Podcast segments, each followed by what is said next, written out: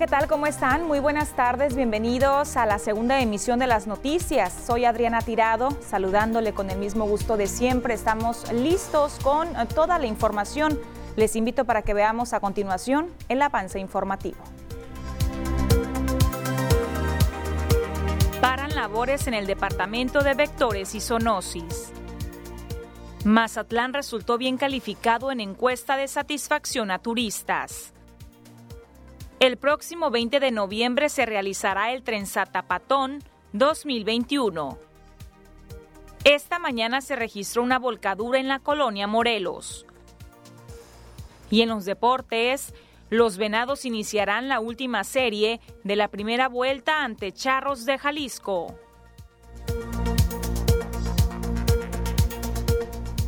Iniciamos con la información de este martes 9 de noviembre.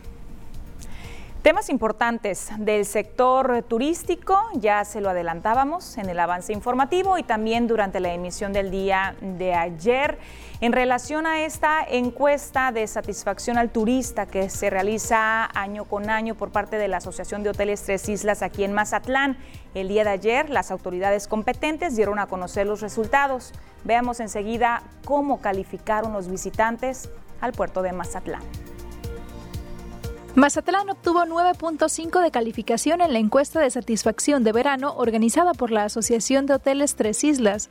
José Ramón Manguar Sánchez, presidente de la asociación, dijo que este año, pese a la pandemia, se registró un incremento en las tarifas de hotel y en el gasto promedio. Mencionó que hay áreas de oportunidad para mejorar, sobre todo en la conectividad y la movilidad, ya que sobresalió el incremento de tráfico en la ciudad. Las áreas de oportunidad que nos está generando el estudio va en el sentido de mayor conectividad aérea. Otra las cosas es el tiempo compartido, otra cosa es el ambulantaje y en su momento poder generar mayor infraestructura vial, porque pues hoy en día los hábitos se han cambiado de viaje, casi todo se está concentrando a vía carretera, ya sea por autobús o carro propio, y eso implica que la, saturación que hay en, en, la ciudad, sobre todo los fines de semana cuando hay alta ocupación y la movilidad en la ciudad pues es más lenta, ¿no?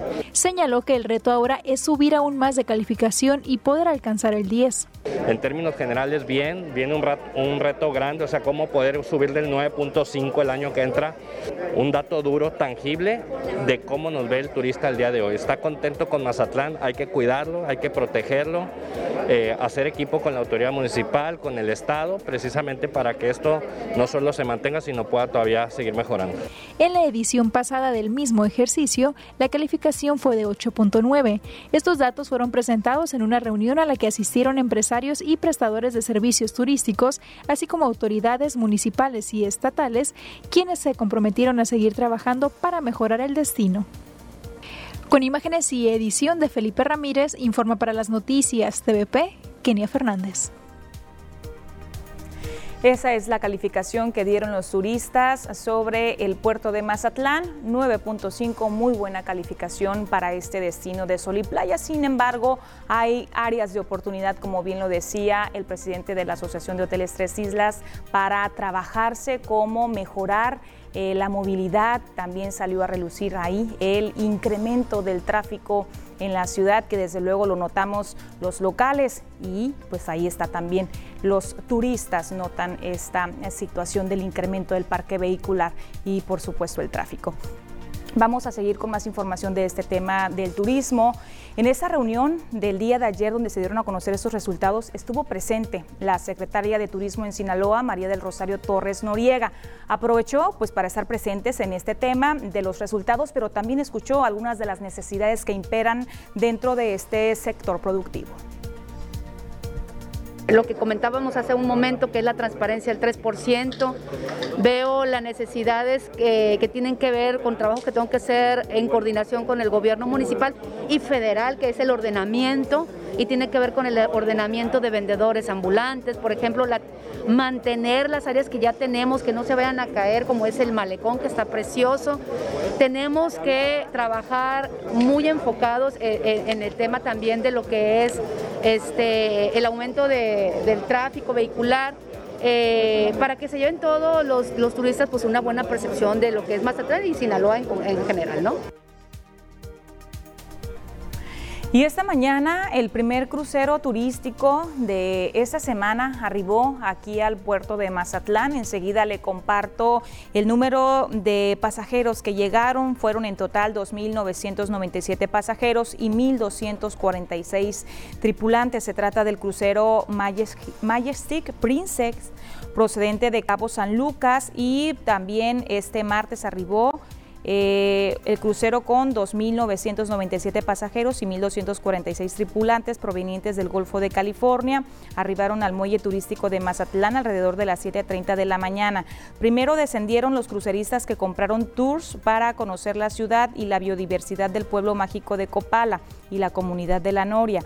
Posteriormente, quienes prefieren caminar hacia el centro histórico o bien visitar algún otro atractivo. Se estima que entre tres y cuatro cruceros estén llegando al puerto por semana durante el mes de noviembre y también parte del próximo mes de diciembre. Continuando con información, en otro orden de ideas, la Secretaría de Hacienda y Crédito Público dio a conocer una campaña que estarán realizando muy de la mano de lo que es el Buen Fin. Se trata de una campaña que van a estar realizando a nivel nacional, donde se van a repartir 100 millones de pesos a comercios, pero también 400 millones de pesos a consumidores. Veamos enseguida todos los detalles. Para participar los comercios en este programa, Primero, inscribirse en la plataforma del Buen Fin, que está en la página www.elbuenfin.org. Debe estar al corriente en el cumplimiento de sus obligaciones fiscales, para lo cual debe de contar con la opinión de cumplimiento, debe tener también eh, activo su buzón tributario, eh, que sus ingresos en el año 2020 no hayan sido superiores a 5 millones de pesos y que el comercio cuente con un, una terminal de punto de venta para poder hacer los cobros. En el caso de los tarjeta, tarjetavientes o consumidores, el único requisito que debe de cumplir es efectuar alguna compra por importe igual o mayor a 250 pesos. No necesitan registrarse, no necesita hacer ningún trámite adicional, sino únicamente pagar con tarjeta de crédito o bien con tarjeta de débito. El presidente de la Asociación de Agricultores Río Presidio, Octavio Loaiza, dio a conocer que ya podría quedar concluido durante esta semana el canal que se está trabajando, que se está construyendo para que se desvíe el agua que inundó tanto parcelas de la zona de la sindicatura de Villa Unión como algunas ladrilleras. Esta agua se pretende que vaya directamente a parar al río Presidio. Esta semana podría quedar concluido un canal con el que la Conagua desviará al río Presidio el agua que inunda algunas parcelas y hornos de fabricación de ladrillos en el Pozole, la Urraca y el Vainillo, informó Octavio Loaiza, presidente de la Asociación de Agricultores del río Presidio. Conagua está construyendo el dren para que se desagüe, eh, vaya el agua y puedan seguir trabajando. Se está construyendo el dren, es un dren que necesitamos para que esas áreas se, se desagüen y ya puedan seguir trabajando los ladrilleros y los productores agrícolas de esa región. Recordó que el paso de los fenómenos naturales Nora y Pamela dejó cuantiosas pérdidas para agricultores. Aún así, ya se preparan para sembrar de nuevo Chile, aunque aseguró no podrán recuperar lo invertido. Tenemos que seguir trabajando, nosotros no podemos dejar de producir, aún con la pandemia dejamos no dejamos de producir. Eh, sí va a haber resiembra, pero va, con pérdidas. Los productores de Chile que perdieron su patrimonio ya tienen esas pérdidas arrastrando, entonces de una u otra forma tienen que seguir trabajando, pero ya no va a ser con la misma rentabilidad. Por eso es que nosotros levantamos la voz por todos ellos para que sean apoyados. Dijo que es urgente que lleguen los apoyos para el sector y están a la espera de un programa del gobierno estatal para ayudar a los productores damnificados. Y va a salir un programa de concurrencia donde va a haber un apoyo por parte del gobierno del estado, el actual gobernador eh, Rubén Rocha Moya, para ayudar a los productores. Estamos esperando ese beneficio para los productores de la región. Pero el apoyo que hay es para daño catastrófico, en lo cual son alrededor de 1.540 pesos por hectárea. Es una ayuda para los productores y se está buscando un mecanismo para que a los productores de Chile también se les, se les ayude de una forma u otra para, por parte de la Secretaría de Desarrollo Económico, ya sea por parte de la Secretaría de Agricultura y Ganadería. Con imágenes y edición de Felipe Ramírez, informa para las noticias TVP, Kenia Fernández. Tenemos que hacer la primera pausa comercial. Continuamos enseguida con más.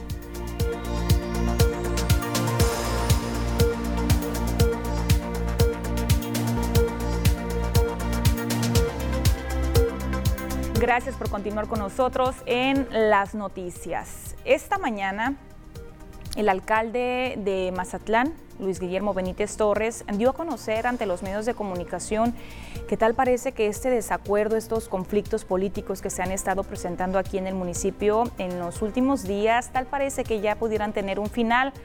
Parece que ya van a llegar a un acuerdo. Veamos enseguida.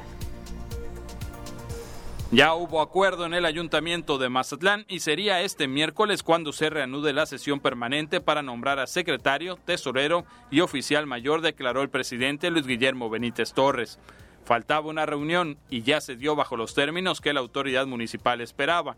Ahora toca reunirse con los regidores para proceder a los nombramientos. Lo más probable es que mañana se dé, así como van los las pláticas, mañana se dé la, continuación de la sesión de Cabildo. Ahí tengo que darlas a conocer y ahí el Cabildo va a votar. Envié lo que yo proponía y me dijeron que así iba el acuerdo.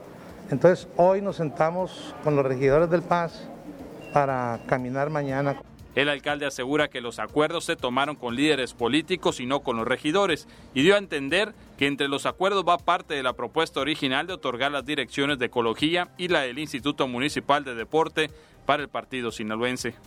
Me había reunido con otras personas que están operando a nombre de ellos. ¿Con ellos fue el acuerdo entonces? Con ellos, ya ellos aceptaron el acuerdo. Teníamos un intermediario. Es que ellos no se acercan ni quieren platicar. Acuérdense cómo se actúa. Había ofrecido ecología y el Instituto del Deporte. Eh, ¿Van en negociaciones? Por ahí va más o menos. Con el nombramiento de los funcionarios municipales que están pendientes, se destrabarían varios programas que están detenidos y el pago a proveedores. También en la sesión podría darse a conocer los beneficios del buen fin en el pago de impuestos municipales. Con imágenes y edición de Pedro Velarde, informa para las noticias TVP Omar Lizárraga. Que se dejen de jaloneos políticos. Esa es la recomendación que hace el representante del gremio de abogados, José Antonio Serna Valdés. Que se dejen de lado los desacuerdos y jaloneos políticos y que se estrechen lazos para trabajar por el futuro de Mazatlán. Es lo que espera la sociedad. Así lo consideró José Antonio Serna Valdés, presidente del Colegio de Abogados Marco Antonio Arroyo Camberos, tras emitir su opinión sobre los conflictos que han surgido recientemente entre el alcalde Luis Guillermo Benítez Torres y algunos regidores del Cabildo, mismos que parece que ya llegarán a su final. Sabemos que el presidente municipal tiene las facultades en, la, en el reglamento de gobierno del ayuntamiento y lo que es la ley de gobierno municipal tiene las facultades para proponer a las personas y es lo que espera la sociedad, ¿no? La sociedad espera este, que haya acuerdos, que se, eh, se puedan hacer los, los lazos políticos correspondientes para que salgan adelante con, con las tareas que le corresponden a Mazatlán. Lejos de ver eh, desacuerdos y jaloneos de lucha de poder, qué va a pasar por Mazatlán, cuál es el futuro de Mazatlán, cómo se va a hacer mejor la situación. El abogado dijo que se tiene que trabajar por el bienestar de Mazatlán, pues como parte de las afectaciones que se podrían tener son en las inversiones, pues los interesados no percibirán certidumbre en el cabildo ni en el municipio. Con imagen y la edición de Felipe Ramírez, informa para las noticias TVP Adriana Tirado. Pero también el retraso en el nombramiento de estos tres funcionarios, importantes funcionarios de primer nivel, retrasan la operatividad del municipio, particularmente si estamos hablando del tesorero municipal. El retraso en el nombramiento del nuevo tesorero del municipio mantiene en espera el arranque de uno de los programas que más benefician a la población vulnerable, que es el denominado peso a peso en el cual el gobierno municipal aporta la mitad de los recursos para que las familias vulnerables puedan mejorar sus viviendas o adquieran en seres domésticos, señaló el director de Bienestar Social, Tonatiu Guerra Martínez. Estoy esperando a que se, a que se instale el tesorero, ya el tesorero eh, definitivo, Yo espero que eso quede entre el día de hoy o mañana y a partir de eso poder ya llevar a cabo un proyecto para el peso a peso porque la gente lo está pidiendo. ¿De cuánto vemos ese proyecto? Ese proyecto lo podemos ampliar, no sé, dos millones de pesos, lo básico. Hacer cuartitos, eh, comprar lo indispensable, en seres domésticos indispensables y, eh, ¿qué te puedo decir? Tal vez comprar un aire acondicionado, otro aire más y así se la van a pagar. En lo que va de este año, la cifra invertida en este tipo de apoyos asciende a los 6 millones de pesos, beneficiando a por lo menos 1.200 familias, de las cuales el 80% pertenece al área urbana y el 20% al área rural. No hemos cerrado todavía, pero vamos a cerrar como de una inversión como de 6 millones de pesos. Ya juntando todos los... ¿Cuántos beneficiarios estimados? Nosotros hemos de haber tenido como unos 1.200 beneficiados del programa. Ahí no están incluidos los que fueron apoyos por la cuestión de las inundaciones y cosas esa parte. Actualmente todos los programas de apoyo están cerrados y en espera de que se liberen los recursos el año entrante. Con imágenes y edición de Pedro Velarde informa para las noticias TVP Omar Lizárraga. Y a marchas forzadas, trabajadores de varias dependencias del Ayuntamiento de Mazatlán empezaron a desalojar el estacionamiento que hasta este martes 9 de noviembre era del municipio y pasó a ser parte del Grupo ARE con quienes el ayuntamiento mantiene un adeudo por 141 millones de pesos que ha ido liquidando con abonos y bienes para tratar de cumplir con el mandato judicial que les beneficia a los empresarios de acuerdo al caso Nafta Lubricantes. La impresión de los trabajos de desalojo fue como si les acabaran de avisar de un día para otro, ya que eran varias camionetas y trabajadores pintando, desmontando y sacando todas las cosas que estaban ahí guardadas en el patio, que también era usado como un tipo de bodega. Se habla que aparte de este predio, se están entregando dos más, uno que está ubicado a un costado de la Universidad Autónoma de Sinaloa y otro en la zona de Cerritos, por cierto, con varias hectáreas. Pausa comercial, continuamos.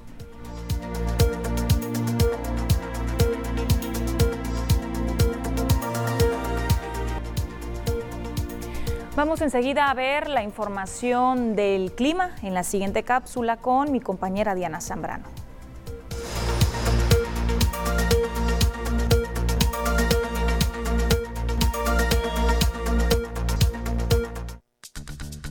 Hola, ¿qué tal? Y buenas tardes. Bienvenidos aquí al reporte meteorológico. Qué gusto acompañarlos en esta tarde de martes, casi mitad de semana, y comenzamos con el mapa nacional para conocer las temperaturas actuales en algunos puntos importantes del país. Comenzamos en la frontera en Tijuana. El día de hoy se mantiene despejado con 20 grados. La Paz se mantiene caluroso con 31 grados. Guadalajara con 26. Acapulco con 30 y Ciudad de México se mantiene con 22 grados. Pasamos a conocer las temperaturas actuales en nuestro estado, en Sinaloa y qué tenemos para el resto de la semana, comenzando en el puerto de Mazatlán. Actualmente se mantiene con cielos totalmente despejados. Igual tenemos una semana despejada y las máximas que van a variar entre los 28 y los 30 grados para Mazatlán.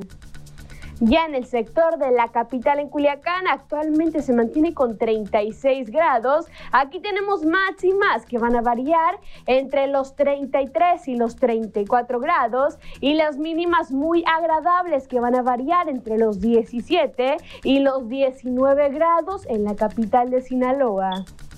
Ya para Guamúchil, el día de hoy se mantiene con 35 grados. Aquí también tenemos una semana muy despejada y las máximas que van a variar entre los 32 hasta llegar hasta los 34 grados el día de mañana. Ya en el sector de Guasave, el día de mañana miércoles tenemos una máxima que alcanza los 34 grados. La semana se mantiene muy soleada y las mínimas muy agradables que van a variar entre los 13 hasta llegar a los 16 grados. Para finalizar, en el sector de los mochis, igual la semana se mantiene totalmente despejada y tenemos máximas que van a variar entre los 31 y los 32 grados para los mochis. Respecto a la fase lunar, mantenemos aún en luna nueva, la salida de la luna a las 11 horas con 36 minutos, la puesta de la luna a las 22 horas con 21 minutos, la salida del sol a las 6 de la mañana con 22 minutos y para finalizar la puesta del sol a las 17 horas con 25 minutos. Hasta aquí el reporte meteorológico. Espero que tengan un excelente tarde.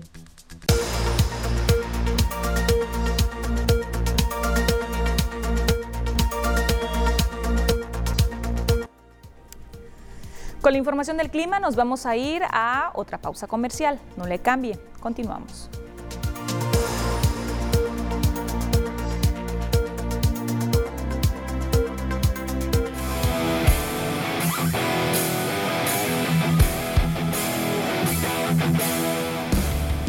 Gracias por seguir con nosotros. Vamos a pasar con la información de los deportes. Mi compañero Ernesto está listo con muchos temas para esta tarde. Compañera, ¿cómo está? Muy buenas tardes. Muy buenas tardes. Ya listos con lo mejor de los deportes. Adelante, comenzamos. Muchas gracias y vamos a arrancar con lo que tiene que ver de la Liga Mexicana del Pacífico. Qué semana tan importante para el equipo de los Venados de Mazatlán porque se juega la última serie de la primera vuelta y de aquí dependen varias cosas, ¿no? De cuántos puntos va a sumar Venados para esta primera vuelta. ¿Quién es el rival? En lo que viene a ser el Teodoro Mariscal, pues se trata de los Charros de Jalisco, ¿no? Son los rivales para el equipo de los Venados de Mazatlán. Serán martes, miércoles y jueves la serie. Los lanzadores anunciados por parte del equipo de los Charros, Adrián Guzmán lanza hoy el primero contra el Mazatleco Nachito Marrujo. El pitcher que venga a la loma de los disparos. Por cierto, esta serie tendrá dos mazatlecos en la loma de los disparos. Hoy va Nachito Marrujo para mañana. El partido de despedida que lo vamos a comentar mañana es Walter Silva. Para este miércoles, Walter Silva le estará poniendo fin a su carrera como lanzador el día de mañana ante el equipo de los Charros. Pero hoy Mazatlán necesita de la victoria sí o sí, ubicándose en el octavo lugar del standing. El equipo de los Venados de Mazatlán con 13 ganados y 16 derrotas. Detrás de ellos está Águilas y está el equipo de los Cañeros de los Mochis. Por su parte, el equipo de los Charros de Jalisco cuenta con tres victorias más que Mazatlán,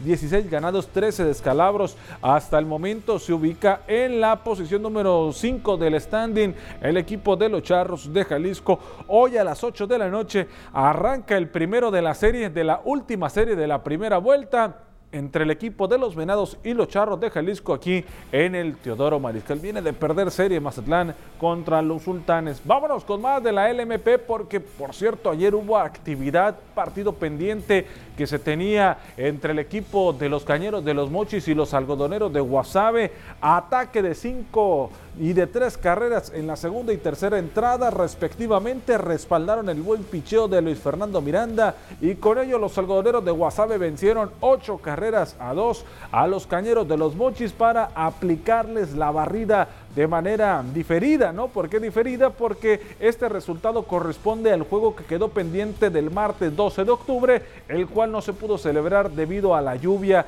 que se estaba dando en aquella ocasión, no el mal tiempo que había en todo el estado, ¿no? Ahora los algodoneros se quedan con marca de 17 ganados y 12 derrotas, solo en el segundo lugar, ahí está el equipo de los algodoneros, le saca un juego a los tomateros de Culiacán, a los charros de Jalisco y a los yaquis de Ciudad Obregón que tienen cifra de 16 y 13. Los Cañeros en el fondo del standing hasta el momento con 8 ganados los Cañeros de los Muchis y 21 derrotas en esta primera vuelta y todavía les queda una serie mal. Qué pésima primera vuelta, pésima, pésima para el conjunto de los Cañeros de los Mochis. Vámonos ahora con las series que estarán arrancando el día de hoy. ¿Cuáles son las series que estarán iniciando? Que son las últimas, ¿no? Estas serán las últimas series. Los sultanes se meten a la casa de los tomateros de Culiacán a partir del día de hoy. Luis Gámez ante Anthony Vázquez. Ese será el duelo de picheo eh, entre estos dos eh, lanzadores que se tengan programado allá en la capital del estado de Sinaloa.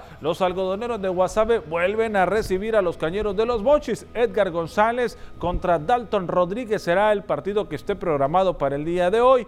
Octavio Acosta por los Mayos de Navojoa. Qué campaña de los Mayos, ¿eh? Primer lugar hasta el momento el equipo de los Mayos. Todo indica que va a cerrar en la primera posición.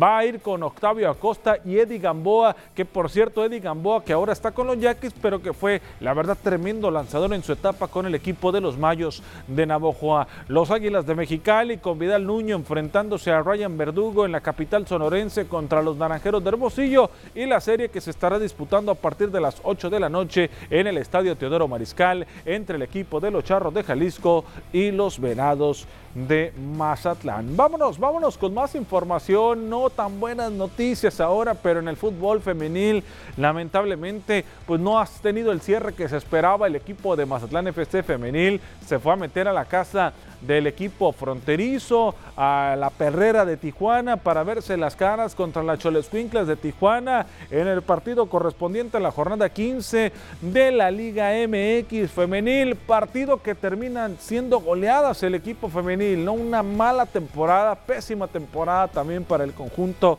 eh, cañonero, ¿no? Donde pierden 5 por 0 este partido. Un primer tiempo que no hubo tanta oportunidad por ambos equipos. La mitad del partido, los primeros 45 minutos, estaba 0 por 0 el marcador. Y ya en la segunda parte, en la parte complementaria, el conjunto de la frontera pues destapó con las 5 anotaciones. Con, cual, con lo cual, pues este equipo de Cholos se afianzó en el séptimo lugar de la tabla general con 24 unidades. Y la próxima semana se enfrenta a Cruz Azul allá en la frontera. Mazatlán se quedó con 6 puntos y se mantiene en el lugar 17.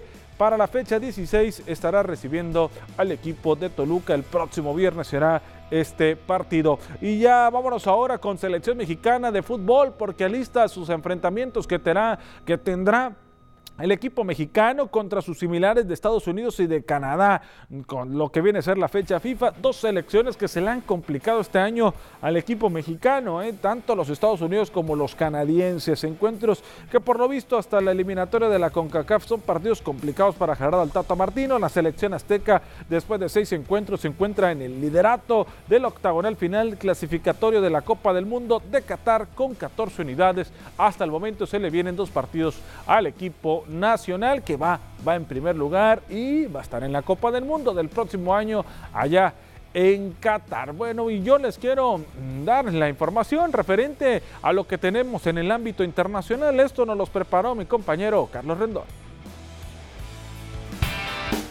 Los premios de BES 2021 se celebrarán con una ceremonia virtual en la sede de la FIFA en Zurich, Suiza, el lunes 17 de enero del 2022, mientras que el proceso de votación comenzará el lunes 22 de noviembre y finalizará el viernes 10 de diciembre del 2021. Los galardonados distinguen al mejor de cada categoría, independientemente de la competición o nacionalidad del ganador o ganadora por los logros alcanzados durante la temporada 2020-2021. La sensación Shohei Otani de Los Ángeles Angel es uno de los finalistas al premio al jugador más valioso de la Liga Americana en la votación de la Asociación de Escritores de Béisbol de Norteamérica. Otani está en la terna final de la votación de la Liga Americana con dos peloteros de Toronto de Blue Jays, Vladimir Guerrero Jr. y Marco Semien. Otani, de 27 años, tuvo un promedio de bateo de 2.57 con 46 cuadrangulares, 100 impulsadas y un OPS de .965 como bateador designado de los Angels, al tiempo que fue una foja de 9 victorias y 2 derrotas con una efectividad de 3.81 en 23 aperturas. El defensor español Sergio Ramos, que lleva casi cuatro meses de baja por problemas físicos y aún no ha debutado con el PSG, regresó este martes al trabajo con sus compañeros, informaron los medios locales. El campeón del mundo de 36 años, fichado por el PSG en julio tras no renovar con el Real Madrid, se integró a los entrenamientos de grupo con los jugadores del PSG que no han sido convocados para los compromisos de selecciones de esta semana y la siguiente. Ramos ha vivido un 2021 plagado de problemas físicos, pues su último partido oficial lo realizó el 5 de mayo al servicio del Real Madrid en semifinales de Champions ante el Chelsea. La información deportiva, lo más relevante hasta el momento. Nos vemos en la noche aquí por la señal de TVP. Le estaremos llevando las incidencias que se esté dando durante el partido en los enlaces informativos. Adriana Tirado, lo mejor de los deportes. ¿El horario? A las 8 empezamos con los enlaces. De 8 a... Allá desde el estadio, efectivamente, hasta que termine el partido. Pues ahí está. Muchísimas gracias, Ernesto. La información, la invitación también que nos acaba de realizar a todas las personas, los aficionados del béisbol, particularmente de Venados de Mazatlán. Tenemos que irnos con una pausa comercial. Continuamos con más.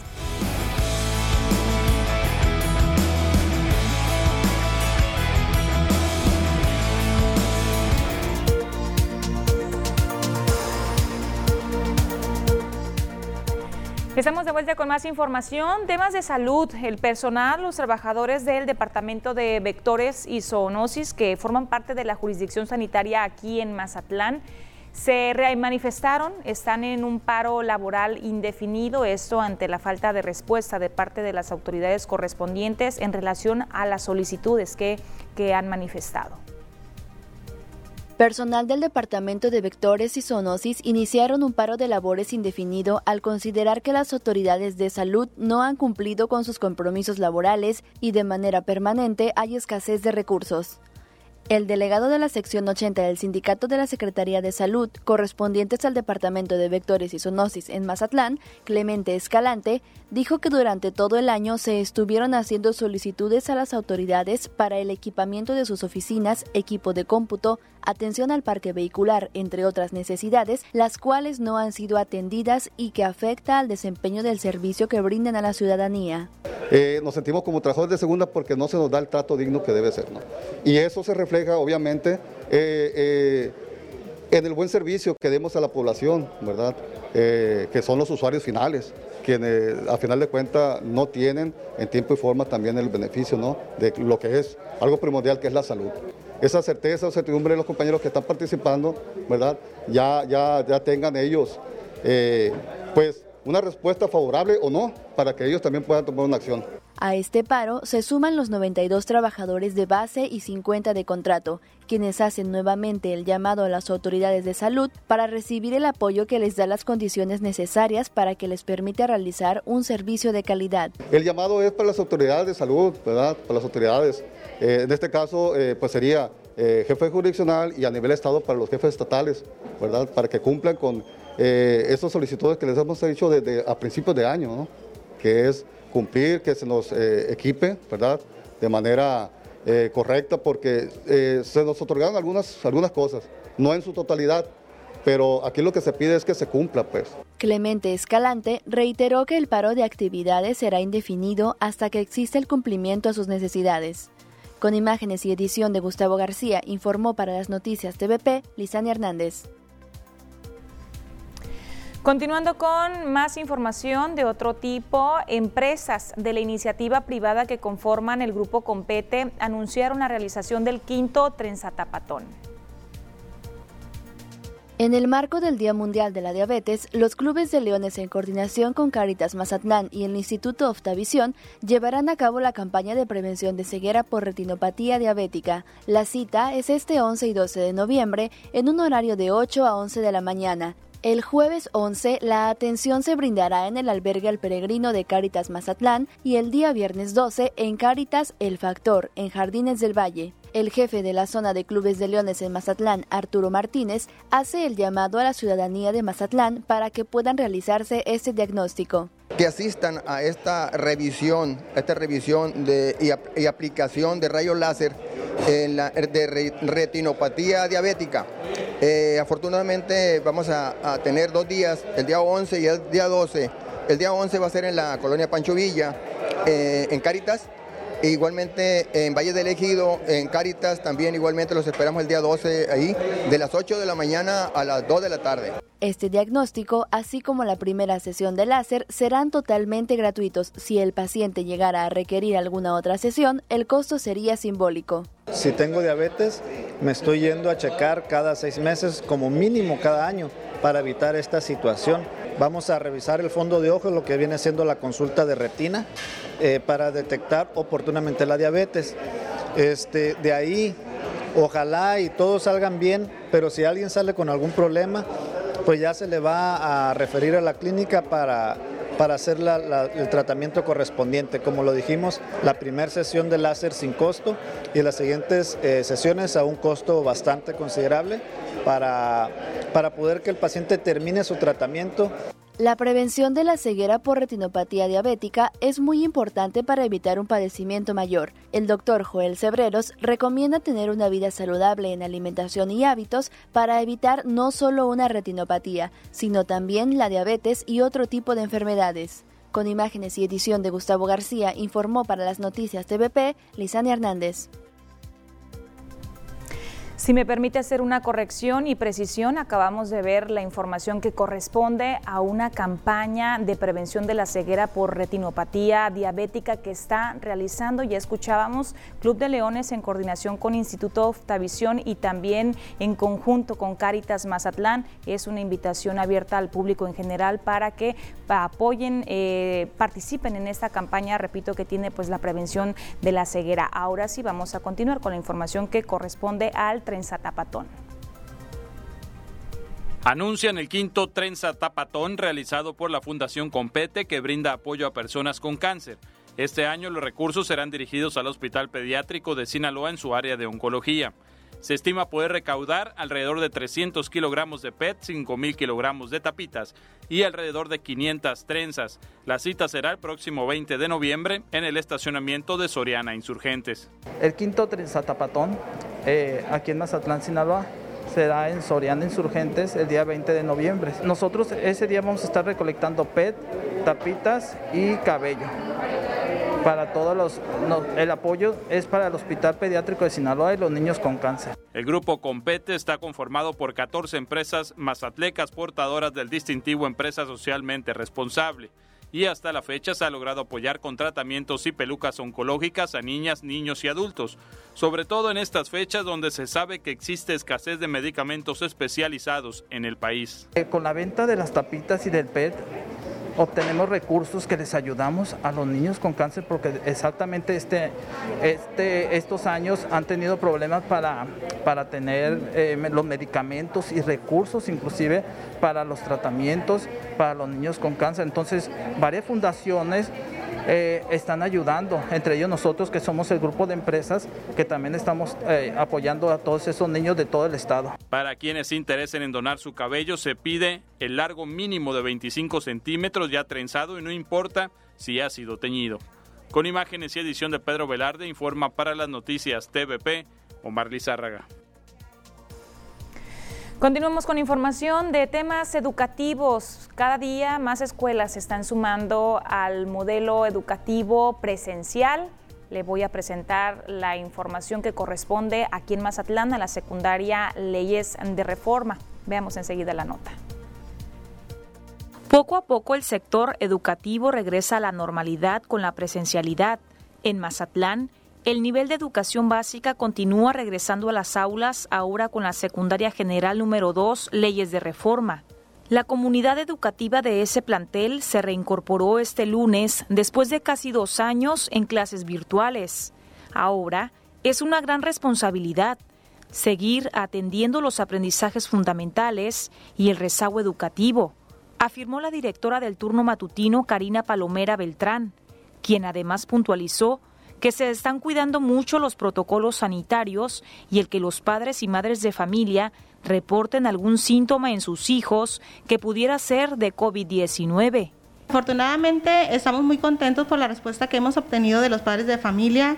Previo al regreso se hizo una encuesta en donde la gran mayoría estuvo a favor de que sus hijos regresaran. Y pues gracias a las aportaciones de los padres de familia, definitivamente sin su ayuda no hubiéramos podido aperturar las escuelas este, pues, en este tiempo se deterioraron. Hemos estado implementando los filtros haciendo conciencia a los padres previas reuniones con los tutores para que ellos en casa este, estuvieran pendientes de que si sus hijos presentaran algún, algún síntoma lo reportaran. Esa es una de las metas que estamos trabajando aquí, en tratar de, que esos niños se recuperen, trabajar los aprendizajes fundamentales y evitar este, a toda costa el abandono escolar, que sería lo más lamentable para un alumno. Mientras tanto, los estudiantes se dicen contentos tras el regreso a clases presencial.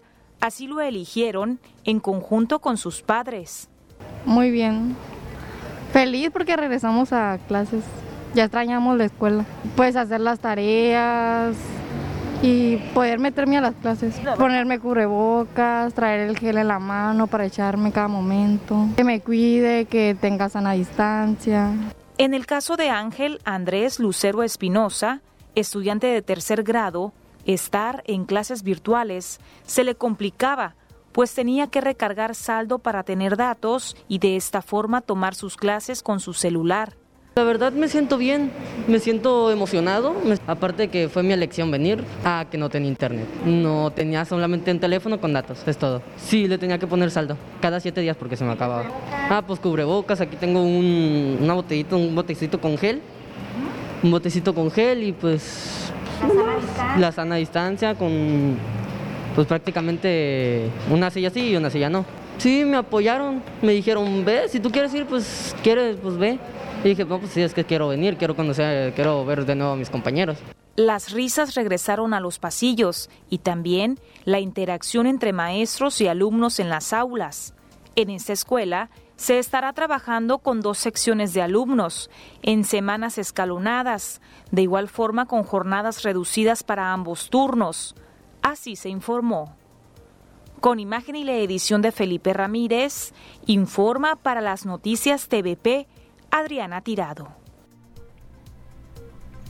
En este caso, esta secundaria de Mazatlán, la número dos leyes de reforma, sí contaba con las condiciones necesarias para el regreso a clases, para recibir a los estudiantes. Pero nos vamos a ir a Rosario, a la sindicatura de Agua Verde, donde las madres y padres de familia de esta secundaria técnica número 32, repito, sindicatura de Agua Verde Rosario, se manifestaron en contra de la decisión tan repentina de que los alumnos regresaran el día de ayer lunes a clases presenciales. De acuerdo a una madre de familia de un estudiante de segundo grado, quien prefirió mantener el anonimato, es que apenas el viernes pasado les notificaron que se tenían que presentar a la escuela cuando el plantel educativo no está en condiciones de recibir a los estudiantes. La madre de familia molesta señaló que la escuela no se sanitizó, tampoco cuenta con los servicios básicos de luz y agua, los baños no están en condiciones y a pesar de que ya se hicieron algunas gestiones ante el ICIFE, no han recibido respuesta favorable. Lamentó que el día de ayer, el primer día de clases presenciales, cuatro estudiantes sufrieron los estragos de no contar con energía eléctrica, pues presentaron síntomas de golpe de calor por lo que piden a las autoridades que solucionen el problema del transformador de energía eléctrica. Vamos a continuar con los temas sanitarios. Importante no dejar de lado esta parte, viendo cómo estamos a nivel nacional en cuanto al número de casos activos de COVID-19. Suman 18.527 casos, nuevos decesos 77. Vemos enseguida la siguiente gráfica con las cifras actualizadas que competen a la entidad de Sinaloa. 74.110 casos de COVID confirmados, 627 sospechosos, 8.847 decesos, nuevos decesos. Afortunadamente no se documentaron. Vamos a ver cómo están los municipios. Comenzamos con Ahome, que tiene 27 casos activos. En Culiacán hay 64, en Guasave 36, en Mazatlán 16 casos activos, 5 en Salvador Alvarado y vemos que la cifra de números activos está disminuyendo eh, significativamente, son 168 casos activos. Hasta ahorita es la cifra más baja que por lo menos yo recuerdo desde que comenzó la pandemia por el COVID-19. Recordar que todavía estamos en color verde en el semáforo epidémico. Pausa comercial, continuamos.